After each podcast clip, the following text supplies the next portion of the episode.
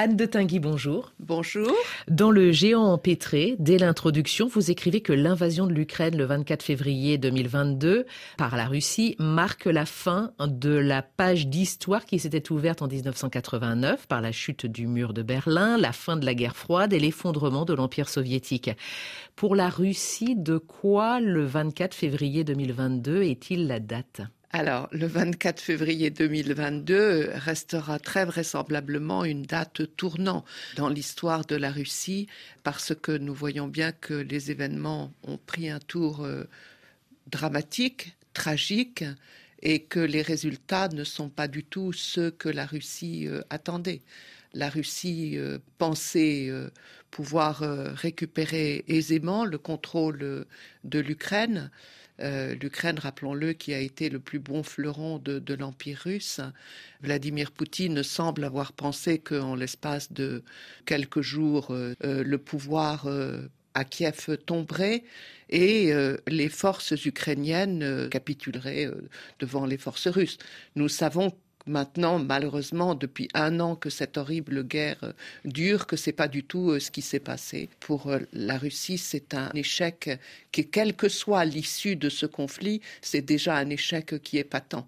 Alors justement, vous vous expliquez dans votre livre que quand Vladimir Poutine arrive au pouvoir, il vend aux Russes et à l'étranger aussi hein, l'idée d'un État fort, à restaurer, n'hésite pas à recourir à la force, voire à la brutalité, redonne à l'outil militaire une place centrale.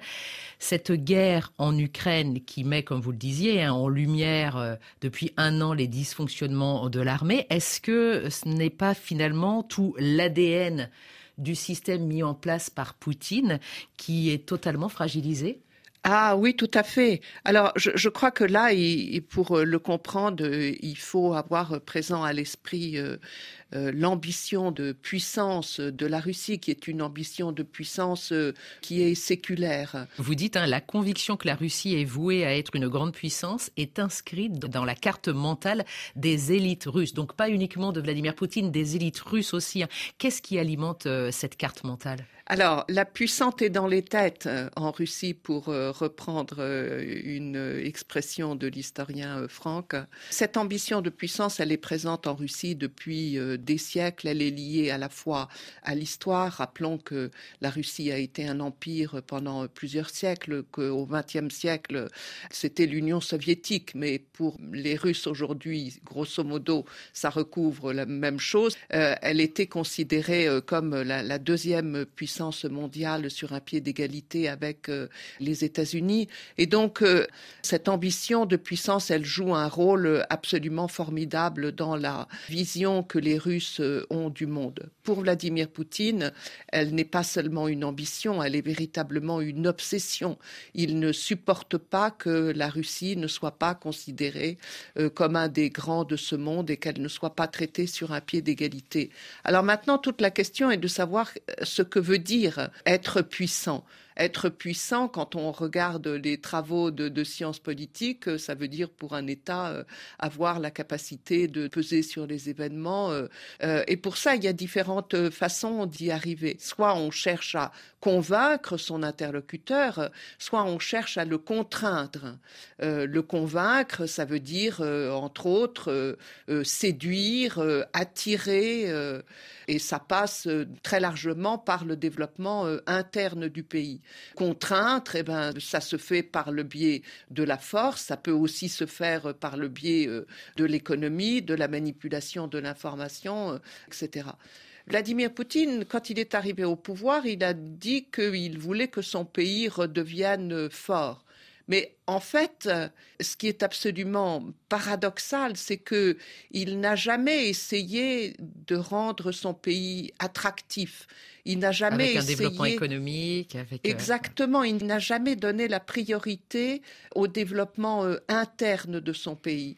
Il Ce a qui voulu pouvait avoir été le cas hein, de Gorbatchev ou de Yeltsin. Lui, il a tourné le dos à vous avez tout à fait raison. C'est ça qu'il y a, et c'est pour ça que j'ai commencé euh, euh, cet ouvrage avec la perestroïka gorbatchevienne, parce que Gorbatchev d'une part et Yeltsin d'autre part ont, eu une vision de l'évolution de, leur pays qui a été euh, complètement différente. En réalité, au travers de la question de la puissance, ce qu'on voit, c'est celle de la modernisation du pays, c'est aussi la question de la relation avec le monde occidental.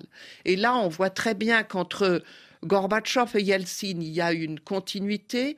Ils ont misé sur le développement interne de leur pays.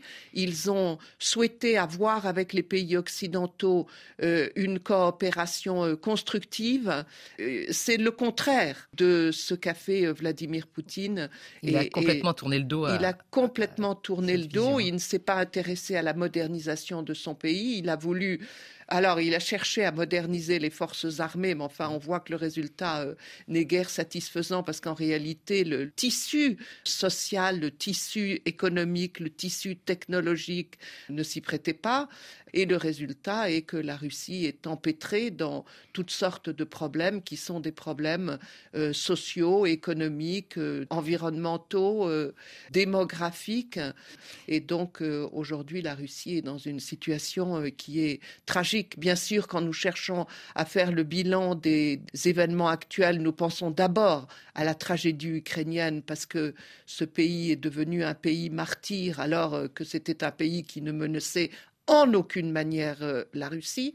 Mais en même temps, quand on s'intéresse à la Russie, ce que je fais depuis très longtemps, ce qu'on voit, c'est que c'est une tragédie aussi pour la Russie qui va sortir euh, très affaiblie de cette guerre. Je vais poursuivre avec une question que vous posez dans votre livre. Vladimir Poutine est-il en train de mener une politique qui rend le déclin de la Russie inévitable? Ah, pour le moment, je répondrai sans aucune hésitation euh, par l'affirmative. Il est clair que la guerre euh, montre d'une part euh, que Vladimir Poutine a pris cette décision apparemment avec un nombre de proches très restreint, qu'il a pris cette décision sans tenir compte aucunement des conséquences économiques et financières qui sont tragiques et qui s'est peu préoccupé des conséquences internationales. En réalité, il s'est trompé sur toute la ligne. avec une vision erronée de, Avec une vision erronée de l'Ukraine. Il a, à l'égard de l'Ukraine, depuis euh, très longtemps, depuis qu'il est au pouvoir en tout cas, euh, ce que moi je considère être un profond mépris. Il considère que l'Ukraine n'est qu'une petite Russie, terme qui était employé du temps de l'Empire russe, et il a cru que les Ukrainiens allaient accueillir euh, avec des fleurs euh, ce qui n'était que des envahisseurs euh, de la Russie. Et que l'opération durerait trois jours. Exactement. Alors encore une fois, nous ne savons pas comment les choses vont se terminer. Moi, j'espère vivement et je pense que c'est nécessaire que ça se termine par une victoire de l'Ukraine. D'abord parce que les Ukrainiens le, méritent et que, rappelons-le, ils ont été agressés. Mais euh, je pense que pour la Russie, euh, tout ça est une véritable tragédie. Pour la société russe, elle va être traumatisée parce qu'elle ne s'est jamais attendue à une défaite. Euh, si c'est une défaite qui se profile et que d'autre part le bilan de cette guerre, ça n'est pas un isolement international total de la Russie. La Russie a un partenariat qui compte beaucoup avec la Chine, elle a des amis. Bon, elle en a quand même pas énormément parce que des pays comme la Biélorussie, la Syrie, la Corée du Nord euh, ne sont pas des pays qui peuvent tellement apporter euh, à une Russie qui se voudrait euh, moderne et intégrée dans la communauté internationale. Mais enfin, même si elle n'est pas complètement isolée, la rupture avec l'Europe, qui est une rupture historique, va coûter très cher à la Russie dans la mesure où la Russie, malgré tout, est un pays européen sur le plan historique, culturel, etc. Et, justement, on parlait de cette Russie qui se voyait comme une grande puissance, qui a toujours été dans une extension territoriale euh, dans son histoire. Est-ce que la Russie peut se penser sans être un empire? Vous vous posez la question qui est au cœur de la guerre en Ukraine. Il faut que la Russie arrête de se penser comme un empire. Et jusqu'à maintenant, Ça n'a pas été le cas et la guerre en Ukraine est une guerre néo-impériale. La Russie ne concevait pas et continue d'ailleurs, si on regarde les propos tenus par euh, M. Poutine ou par euh, M. Lavrov encore euh, ces derniers jours, on voit bien qu'ils n'ont toujours pas changé d'idée et la Russie continue pour le moment à considérer que la souveraineté de l'Ukraine est limitée et que, pour reprendre le terme de M. Poutine, il n'y a pas de, de souveraineté pour l'Ukraine en dehors d'un partenariat très étroit avec la Russie, ce qui est une absurdité. Et je crois que euh, en dehors du fait qu'il ne faut pas laisser s'installer une impunité, euh, que la Russie puisse avoir des gains à la faveur de, son agression, ça c'est quelque chose qui aurait des, conséquences euh, absolument, absolument immenses. il faut que la Russie arrive à comprendre que maintenant euh, l'heure des empires est terminée mhm. et qu'il faut qu'elle accepte la souveraineté de l'Ukraine. On va terminer avec les, dernières lignes de votre conclusion. Une autre politique est possible? Mais oui, une autre politique est possible. La Russie est un grand pays. La Russie a des atouts dans tous les domaines qui sont absolument formidables. Ces atouts, pour le moment, elle ne les utilise pas. Et c'est bien ça le, le grand tort de M. Poutine. S'il s'était intéressé, s'il avait donné la priorité au développement interne de la Russie, il aurait pu faire fructuer tous ses atouts. Ce n'est pas ce qu'il a fait, mais je crois que Peut-être peut-on considérer que les années Poutine auront été une parenthèse dans l'histoire de la Russie et que le grand mouvement de modernisation euh, qui a commencé avec la perestroïka gorbatchevienne et les années yeltsiniennes dans les années 90 euh, va se poursuivre avec euh, celui qui sera le successeur de M. Poutine, dont pour le moment nous ne savons absolument rien. Je ne veux pas croire qu'il n'y ait pas un renouveau qui soit possible. En tout cas, je l'espère de tout mon cœur. Merci Anne de Tinguy. Merci.